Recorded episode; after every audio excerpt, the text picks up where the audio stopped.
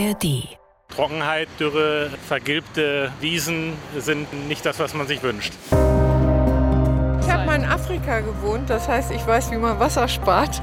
Es wird geduscht und das Wasser wird aufgefangen und dann auf die Pflanzen gegossen. Seit 20, 30 Jahren wissen wir, mit dem Bergbaurückgang wird auch die Sümpfung, die Wasserzufuhr aus dem Bergbau weniger werden. Wir wissen seit Jahrzehnten, dass wir uns darauf einstellen müssen und es wird jetzt dringlicher zu handeln.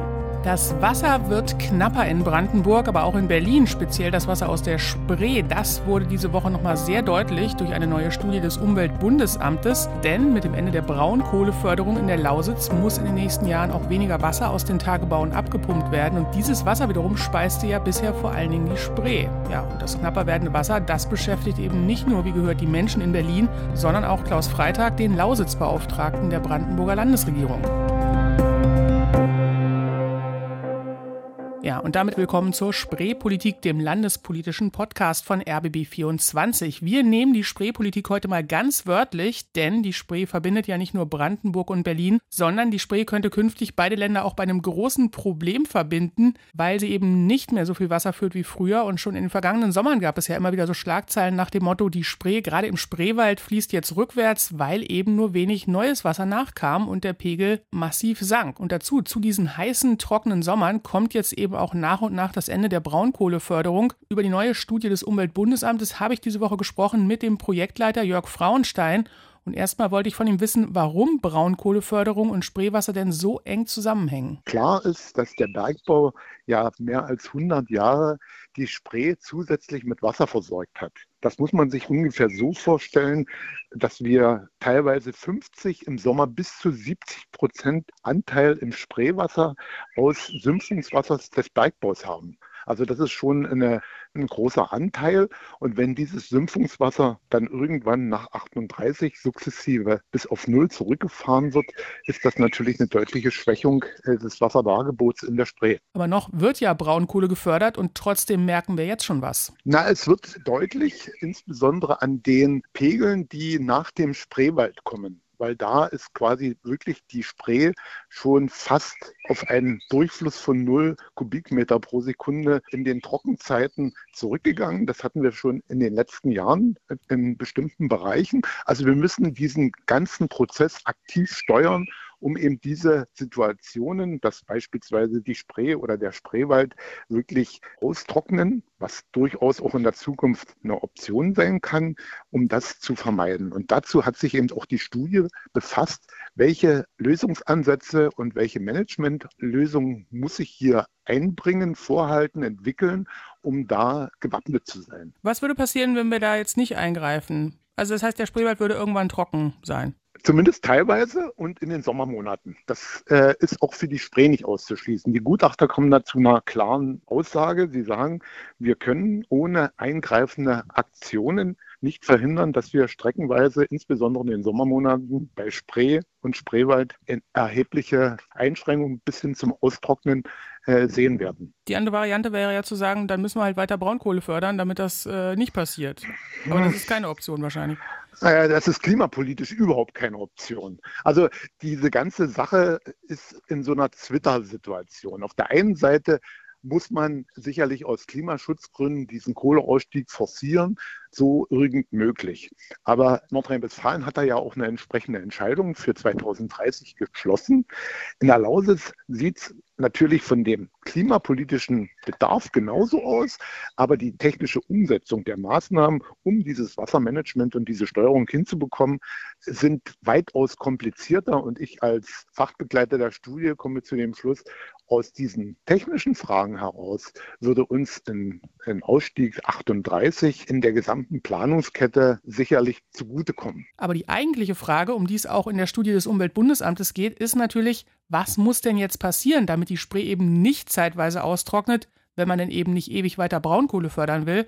Auch danach habe ich Jörg Frauenstein gefragt. Also im Prinzip muss ich, das ist bei diesen Defiziten, die in der Spree auch bilanziell ausgewiesen sind, ich muss neues Wasser ins System bringen. Und da habe ich mehr oder weniger zwei große Optionsblöcke. Die eine Option ist, ich schaue mir die Flüsse an, die im näheren Bereich liegen. Das sind im Wesentlichen die Elbe, die Lausitzer Neiße, aber auch die Oder. Und äh, dann muss ich überlegen, dass ich in bestimmten Bereichen, insbesondere in, im Winterhalbjahr, wo auch wirklich Wasser zur Verfügung steht, dann auch in die übergeleitet wird, in die Spree fangen. Es ist aber nicht nur für den dann sofortigen Abfluss gedacht, sondern wir brauchen noch eine gute Speicherkette.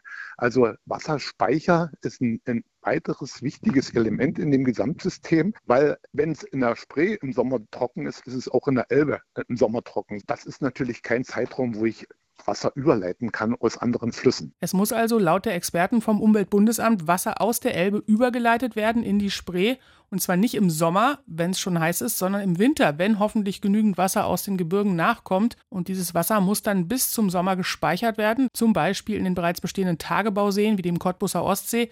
Aber es müssten eben auch noch neue Speicher gebaut werden, sagt Jörg Frauenstein, und zwar schnell. Also im Prinzip, je eher, desto besser. Man müsste die einen oder anderen Speicher ertüchtigen oder auch sanieren. Aber ja, wir müssen auch die Verfügbarkeit aus den Wasserspeichern, die im Moment nur bei 56 Prozent ungefähr liegt, natürlich an, dicht an 100 bringen, um auch wirklich diese bilanzielle Balance auch hinzubekommen. Also mehr Speichermöglichkeiten schaffen, um die Spree im Sommer mit Wasser zu versorgen.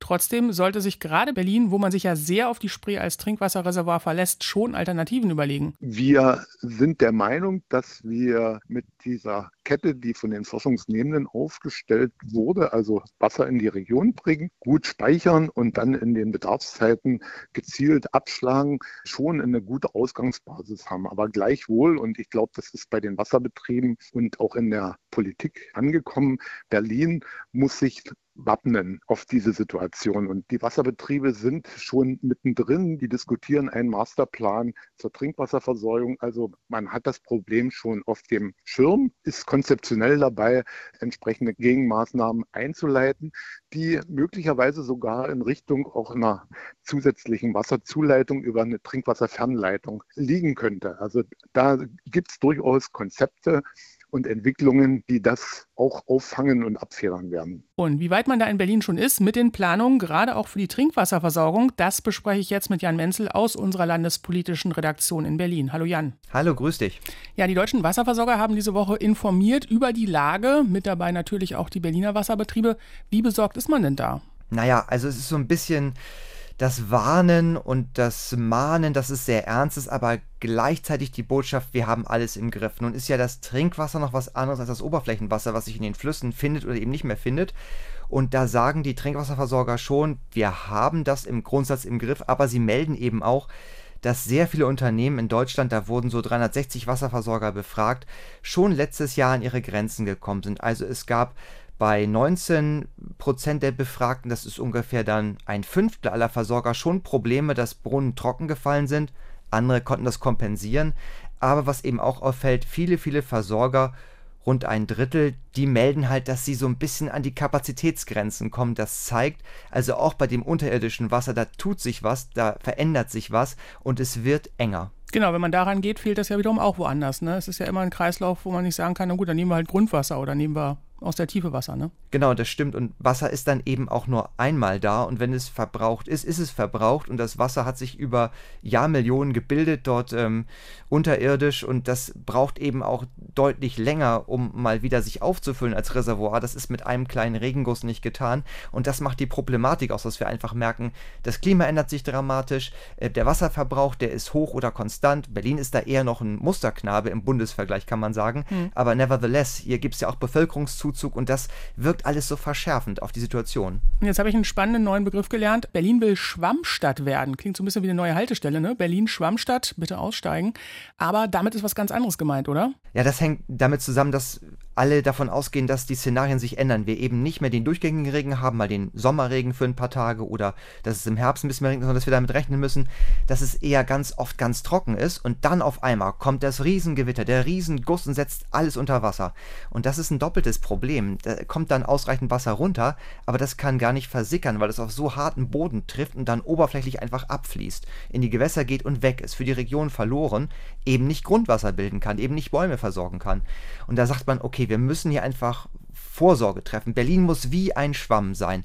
Wenn denn mal Regen kommt, dann muss der aufgesogen werden. Also da muss man Boden wieder entsiegeln, Asphalt, Beton, das muss weg, da muss Platz sein, damit die Regenpfützen stehen bleiben können und nach und nach nachsickern. Das ist Schwammstadt und das wird auch zum Beispiel praktiziert schon bei Neubaugebieten, das ist eigentlich der Standard, dass man so kleine Gräben auch hat oder dass man guckt, das Dach wird auf den Dächern aufgefangen und dann sukzessive abgeleitet halt ins Umland, aber eben nicht in die Kanalisation, damit es durchrauscht. Das ist die Konzeption und das Schwierige und das Teure wird eben auch sein, in den Bestandsquartieren, die schon fertig sind, auch da diesen Schwamm Wirklichkeit werden zu lassen. Genau, von welchen Zeiträumen reden wir da? Also das ist ja auch was, was man nicht mal so eben nebenbei macht. Naja, ich glaube eher Jahrzehnte, ne? realistischerweise. Also Neubauquartiere kann man ja von Anfang an vernünftig bauen, klimagerecht, mit Photovoltaik, auch als Schwammstadt, das geht, aber das andere, da wird es auch schwierig, weil man da mit verschiedenen Eigentümerstrukturen zu tun hat. Also das ist viel Privateigentum dann zum Beispiel und da dann ranzugehen, das ist nicht ganz einfach. Ich habe das mal mitverfolgt bei so einem Projekt, das nennt sich Blaue Perlen, wo so Kleinstgewässer, kleine Tümpel und Teiche in Berlin wieder renaturiert werden sollen. Auch das ist ähm, sozusagen ein Projekt, was so ganz langsam in Gang kommt. Wir reden da immer über Jahrzehnte und nicht über Jahre. Mhm. Und da gab es noch so ein äh, Wort, was die letzten Wochen immer mal wieder auftauchte, Wasserrationierung. Also dass man bestimmten Bereichen, Branchen, Haushalten, Fragezeichen sagt, so nur noch so und so viel oder ist das alles noch, ja, irgendwann mal? Das ist einerseits irgendwann mal, aber dass wir darüber reden, dass die Verwaltung da schon Vorkehrungen trifft, überlegt und Planspiele macht, das zeigt ja, es ist ja durchaus ein realistisches Szenario, dass wir merken, das Wasser, gerade gutes Wasser wird knapp. Und da ist die Frage, wenn das Trinkwasser knapper wird in Berlin, und das ist absehbar, können wir das dann auch für die Toilettenspülung benutzen? Darf da jeder Industriebetrieb das nehmen? Kann die Landwirtschaft vielleicht auch anderes Wasser nehmen, was nicht ganz so hochwertig ist? Das sind die Fragen, die hier anstehen. Das ist aber bisher noch nicht wirklich konkret. Da gibt es Überlegungen, da wird es irgendwann auch Pläne geben, da wird man irgendwann auch so Größenordnung haben oder auch ähm, Parameter, wo man sagt, ab da müssen wir überlegen. Eine Debatte ist ja immer wieder, dass zum Beispiel im letzten Jahr schon von den Grünen die Forderung kam, wir brauchen zum Beispiel ein Verbot, dass Pools in den Gärten befüllt werden mit Wasser. Genau, auch Oder großes Thema in Brandenburg natürlich. Ne? Hier hat man auch sehr, sehr gerne sehr viele Pools. Und das ist natürlich eine enorme Menge Wasser, die reingeht, die auch verdunstet dann wieder. Das gleiche ist halt mit, mit Rasen, also der schöne englische Rasen. Ähm, äh, wunderbar anzusehen, aber natürlich ein riesiger Wasserverbrauch dafür, dass die Halme grün bleiben. Da gab es auch übrigens eine Anfrage der Linken in Berlin, die mal wissen wollten, wie viel Wasser eigentlich drauf geht für die drei Berliner Golfplätze und die dann sozialkritisch anmerken, das kann ja nicht sein, dass sich sozusagen eine elitäre Gruppe praktisch ihren grünen Rasen hegt und pflegt und die anderen müssen dann sparen oder verzichten. Mhm. Auch das ist so ein Aspekt, das wird diskutiert werden. Ähm, es wird nicht ganz einfach sein, das zu machen. Also es gibt da pauschal, glaube ich, zwei Wege. Einerseits über konkrete Verbote, die dann in bestimmten Situationen ausgesprochen werden. Dann ist die übliche Berliner Frage wieder da, wer kontrolliert das? Und das andere wäre halt eine Gestaltung, vielleicht auch über den Preis, dass man sagt, ab gewissen Mengen greifen andere Preise. Dann wäre es natürlich eine Frage, ob das Ganze sozial noch okay ist. Ähm, das ist noch eine ziemlich harte Debatte, die erst am Anfang ist. Und dann wird es sicherlich wieder Ausnahmen geben, weil man sagt, nee, in dem Bereich müssen wir doch sagen, naja, die brauchen halt mehr Wasser für keine Ahnung welche Anlagen und äh, dann wird es wieder ganz schwierig. Ja, dann wäre gut gemeint, aber oft auch ein bisschen ungerecht. Das ist, ähm, liegt in der Natur der Sache. Das ist halt in der Tat so, dass wir jetzt gerade erleben, Wasser wird ein knappes Gut und auch, wir haben es ja gehört, auch Umweltbundesamt, die Szenarien, die da an die Wand geworfen werden, das Wasser wird, so viel kann man sagen, ja nicht mehr werden und wir hängen halt extrem an diesem Fluss der Spree hier in Berlin, nicht nur als Fluss in der Stadt, der schön ist, zum Ransetzen, zum Bootfahren und so weiter, eben auch als ganz, ganz wichtiger Faktor der Trinkwasserversorgung. Gibt es denn schon irgendwo Vorgaben oder Begrenzungen oder ist das wirklich alles noch so, dass man sagt, irgendwann werden wir das machen oder sagt da schon jetzt die Verwaltung irgendwann in Berlin, nein, das machen wir jetzt einfach mal nicht mehr oder ist Duschen Open End diesen Sommer kein Problem? Also es gibt keine Duschtipps aller Robert Habeck. Das macht die amtierende Umweltsenatorin Manja Schreiner von der CDU nicht. Das ist gar nicht ihr Ding. Verbote ist auch nicht so das, was sie eigentlich anstrebt. Im Moment wird, glaube ich, eher so ein bisschen auf Zeit gespielt. Die Wasserbetriebe, die werden mal vorgeschickt und die dürfen dann auch mal alarmistische Szenarien verbreiten und sagen, das wird schon eng, wir müssen uns umstellen. Berlin ist ja ein Sonderfall noch. Ähm, wir sind ja, was das Wasser betrifft, eine Insel immer noch. Wir, wir haben hier unser eigenes Abwasser und entnehmen auch das Trinkwasser wieder aus dem Uferfiltrat, ähm, aus den Oberflächengewässern. Das ist so ein bisschen geschlossen. Also ganz verkürzt gesagt, klingt jetzt ein bisschen eklig, wir trinken unser eigenes Abwasser. Das ist aber vollkommen okay, weil das super gereinigt ist. Aber wenn das Wasser insgesamt weniger wird und wir diesen Kreislauf erhalten wollen, dann muss das Abwasser noch besser gereinigt werden. Und deshalb, das ist wieder der Job der Wasserbetriebe, sollen die Klärwerke auch ertüchtigt werden. Da kommen neue Ausbaustufen dazu, dass zum Beispiel Medikamentenrückstände rausgefiltert werden und dass wir noch eine bessere Abwasserqualität bekommen. Und das ist dann wiederum auch gut für unseren Trinkwasserhaushalt. Aber klingt noch nicht so, als sei das Thema Wasser jetzt ein Riesenprioritätenthema, auch für den neuen Berliner Senat. Nee, das ist sicherlich nicht das Top-1-Thema. Das ist wahrscheinlich auch bei, wie bei so vielen Umweltthemen, es ist immer erst ein Top-Thema, wenn die Hütte brennt. Und im Moment kriegen es die Brunnen noch hin. Die Wasserbetriebe haben natürlich Probleme, dass manchmal manche Brunnen versanden. Das ist aber auch ein normaler Prozess. Dann werden neue gebohrt. Im Moment geht es noch. Und ich denke, erst dann, wenn es soweit ist, dass es knapper wird, dass auch der Druck in den Leitungen vielleicht gesenkt werden muss, das ist auch eine Option, dann ist das Thema ganz weit oben. Aber das ist, glaube ich, der übliche Verdrängungsmechanismus. Solche Themen, die kommen immer erst, wenn es wirklich brennt. Sagt mein Kollege Jan Menzel aus der Berliner Landespolitik. Danke dir. Sehr gerne. Ja, aber auch in der Brandenburger Politik macht man sich natürlich verstärkt Gedanken über die Wasserversorgung. Sorgen um die Spree macht sich zum Beispiel auch der Landtagsabgeordnete Philipp Zeschmann von BVB Freie Wähler. Denn sonst haben wir in der Spree im Sommer noch 9 Prozent des bisherigen Wassers, weil 91 Prozent bei den trockenen Phasen aus dem Braunkohletagebau kommen. Und dann können wir den Spreewald vielleicht noch gerade so retten. Dahinter kommt aber kein Tropfen mehr raus. Also für Zeschmann muss jetzt schnell was passieren. Bei Jan Redmann von der CDU dagegen klingt wieder mal durch, dass der Ausstieg aus der Braunkohle bis 2038 vielleicht doch zu übereilt ist. Wir haben darauf schon seit Jahren hingewiesen, dass man bei allen Diskussionen über Zeitpunkte des Ausstiegs genau das auch mit im Blick haben muss. Das darf nicht unkontrolliert passieren. Man kann nicht von heute auf morgen sagen, wir hören einfach auf mit dem Braunkohletagebau, weil in dem Moment wir große Wasserschwierigkeiten bei der Spree auch haben werden. Gut, also von heute auf morgen ist es, glaube ich, nicht passiert mit dem Braunkohleausstieg, mein Eindruck. Aber wie auch immer, wenn man von einer echten Herkulesaufgabe steht, wie zum Beispiel der Umleitung von Elbewasser und dem Bau von neuen Speichern, dann wird natürlich ein Ruf auch in Brandenburg sehr, sehr laut und das ist der Ruf nach dem Bund. Ich glaube aber, dass wir jetzt äh, dringend auch noch in diesem Jahr dieses Gesamtkonzept äh, für Wasser brauchen. Ich will aber auch darum äh, verweisen, dass es notwendig ist, dass es nicht nur ein Thema vom Land Brandenburg ist oder von Berlin, was wir hier gemeinsam in der Region klären müssen oder auch jetzt von Sachsen in dem Bereich, sondern dass es auch ein bundespolitisches Thema ist. Ich sage immer, die Braunkohle, die in Brandenburg hier abgebaut worden ist, war für die Energieversorgung nicht nur für, für das Land Brandenburg und Berlin äh, verantwortlich, sondern Gesamtbundesgebiet. Äh, Dementsprechend sehe ich auch hier äh, den Bund gemeinsam mit den Ländern, um die Lösung hier zu ringen. Sagte diese Woche der SPD-Fraktionschef Daniel Keller. Aber zuerst ist jetzt trotzdem Brandenburgs Umweltminister Axel Vogel von den Grünen am Zug. Er hat sich diese Woche auch direkt im Spreewald über die Wasserversorgung informiert und äh, lässt das eine oder andere jetzt wahrscheinlich auch in seine für dieses Jahr angekündigte Wasserstrategie einfließen, im wahrsten Sinne des Wortes. Ja, und auch wenn das Thema Wasser eines der ganz großen in diesen Monaten und auch in den nächsten Jahren sein wird in Berlin und Brandenburg, es war natürlich nicht das einzige diese Woche in der hiesigen Politik. Deutlich größere Kontroversen gab es bei der Konferenz der Innenministerinnen und Innenminister und auch bei der Konferenz der Ministerpräsidentinnen, und zwar zur Migrationspolitik. Und beide Länder, Berlin und Brandenburg, setzten da durchaus eigene Akzente, über die ich jetzt sprechen möchte, und zwar zunächst mit meiner Kollegin Leonie Schwarzer mit Blick auf Berlin. Hallo Leonie. Hi. Ja, Berlins Sozialsenatorin Kieseltepe, die will mehr Geld vom Bund für die Unterbringung von Geflüchteten. Wie begründet sie das denn? Naja, die Begründung ist eigentlich, wir brauchen mehr Geld, um die Menschen angemessen unterbringen und aber eben auch integrieren zu können. Ähm, beim letzten Treffen zwischen Scholz und den Ministerpräsidentinnen und Ministerpräsidenten vor ungefähr einem Monat, da hat der Bund ja zugesagt, eine Milliarde Euro zu geben. Und wenn man das dann so ein bisschen auf die Länder runterrechnet, dann bekommt Berlin etwa 50 Millionen Euro von diesem Kuchen, sage ich mal, ab. Und da sagt eben Chancellor Kieseltepe, das ist ein Tropfen auf dem heißen Stein, das reicht noch lange nicht hier in Berlin und fordert da eben mehr Geld.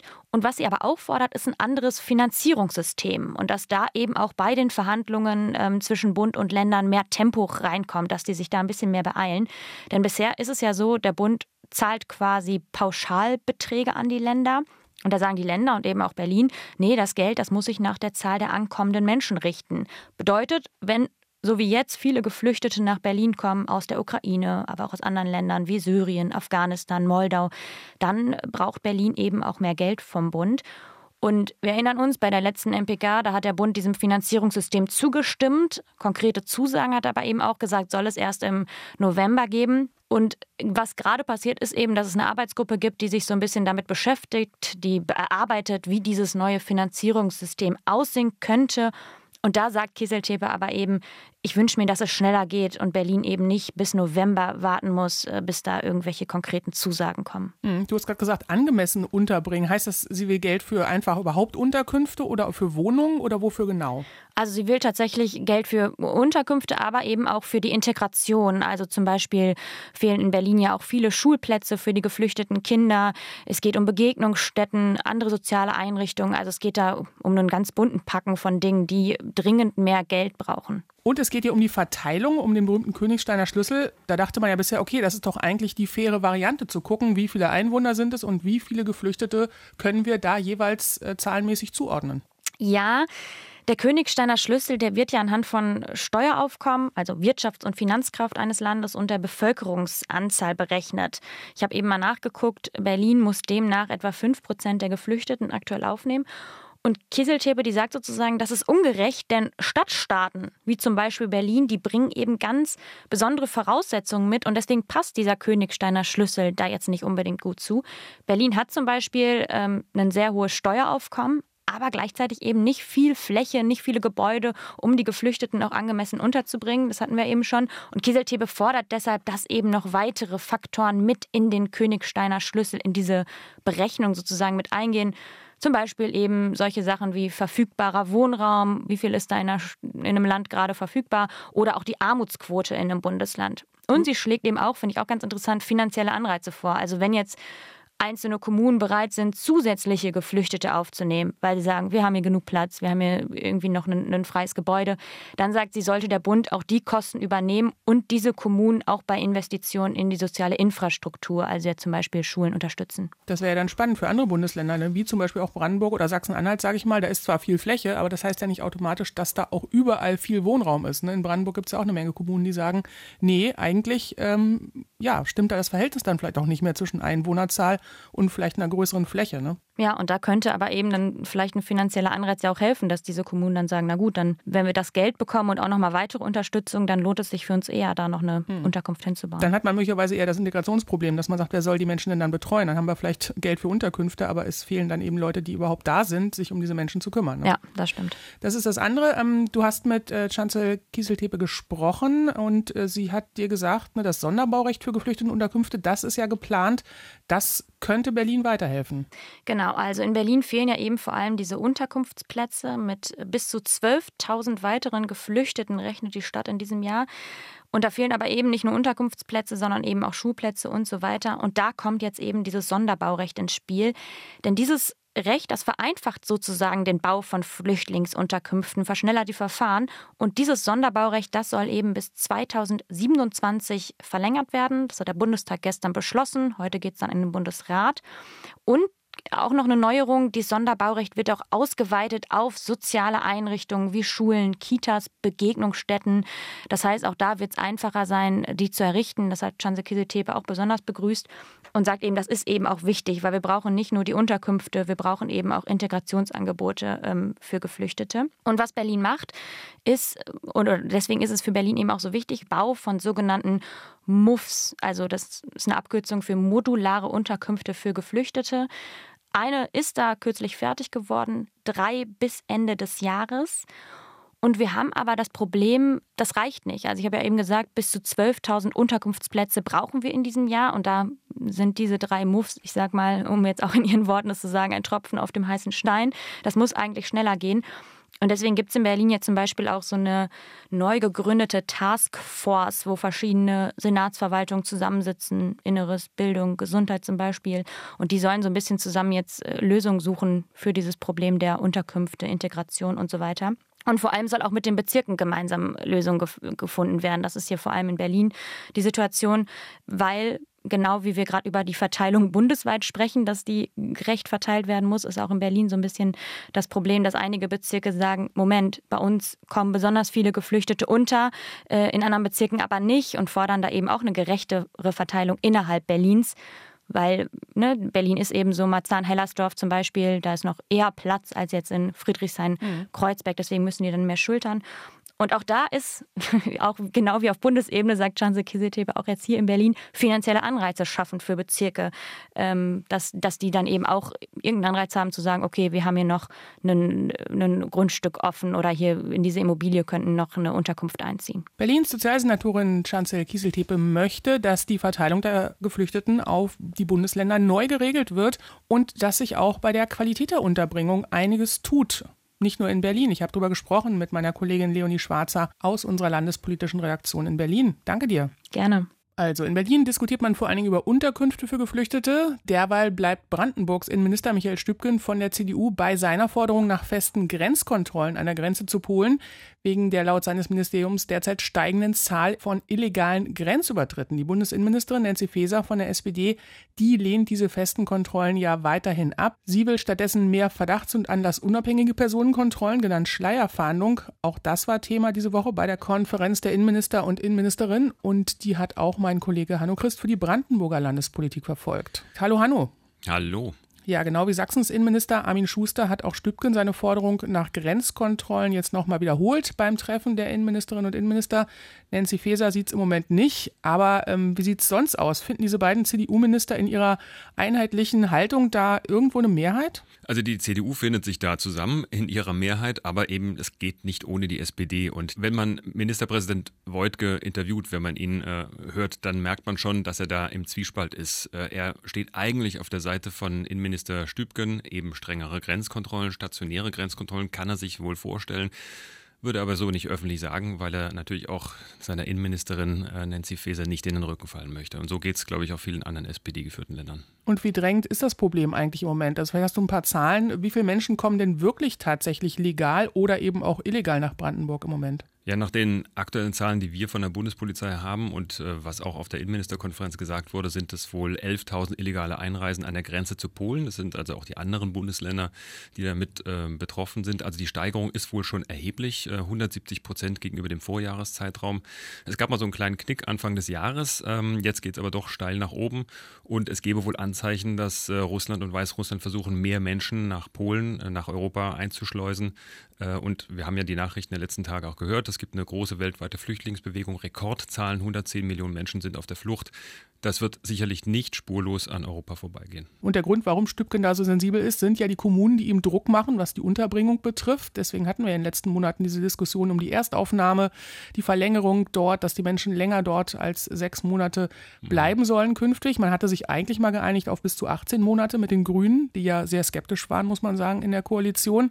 Jetzt ist plötzlich wieder von 24 Monaten in der Erstaufnahme die Rede. Was ist da los? Also dafür müsste man erstmal das Landesaufnahmegesetz ändern. Bisher geht es nur um 18 Monate ähm, unter dem Zähneknirschen der Grünen, wobei auch die Integrationsministerin Ursula Nonnemacher zuletzt anerkannt hat, ja, dass es eine schwierige Situation sei. Also da zeichnet sich Bewegung ab. Aber wie gesagt, 24 Monate sind rechtlich derzeit noch nicht möglich und die 18 Monate sind eben der Puffer, um Menschen mit einer geringen oder gar keiner Bleibeperspektive nicht sofort auf die Kommunen zu verteilen, die dann wiederum natürlich mit diesen Menschen umgehen müssten.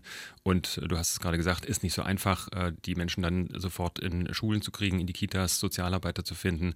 Ähm, und da möchte man eben diesen Puffer schaffen. Wenn die Menschen eben länger in der Erstaufnahme bleiben sollen, dann stellt sich natürlich ganz schnell auch die Frage, ob es da ausreichend Plätze gibt. Wie sieht es denn im Moment aus? Man wollte ja noch nacharbeiten und neue Plätze schaffen. Ist man da dabei? Da ist man dabei. Ich habe nochmal frische Zahlen vom Innenministerium erfragt, die ja dann die Erstaufnahme sozusagen im Blick haben an den drei Standorten. In Eisenhüttenstadt, Wünsdorf und Frankfurt-Oder gibt es derzeit 4.389 äh, Plätze. Belegt davon sind 2.291. Das sind nicht die 1500, die dann noch dazukommen sollen. Also man möchte ja pro Standort 500 zusätzliche Plätze schaffen. Die sind da noch nicht mit eingerechnet. Da kann man jetzt auf den ersten Blick sagen, das sind doch noch ziemlich viele freie Plätze. Aber was ich vorhin gesagt habe, man erwartet eben eine große Flüchtlingsbewegung erst im Spätsommer, Herbst und im Jahr darauf. Und dafür möchte man gewappnet sein. Also das Thema Geflüchtete bleibt ein großes, sowohl in Berlin als auch in Brandenburg. Da setzt man unterschiedliche Schwerpunkte offenbar. In Berlin geht es wirklich um die Unterbringung an sich und in Brandenburg eher um die Grenzkontrollen und um die Erstaufnahme. Ich danke dir, Hanno. Sehr gerne. Und passend zu unserem ersten Thema heute, dem Wassermangel in der Spree als Folge des Kohleausstiegs, empfehle ich Ihnen heute einen Podcast, in dem es sich unter anderem genau darum dreht. Lausitz Reloaded heißt er. Eine Region erfindet sich neu, ebenfalls produziert von RBB24. Und da geht es natürlich um den Veränderungsprozess in der Lausitz und auch um die Chancen durch den Kohleausstieg. Also zu finden ist Lausitz Reloaded unter anderem auf rbb24.de und natürlich in der ARD Audiothek.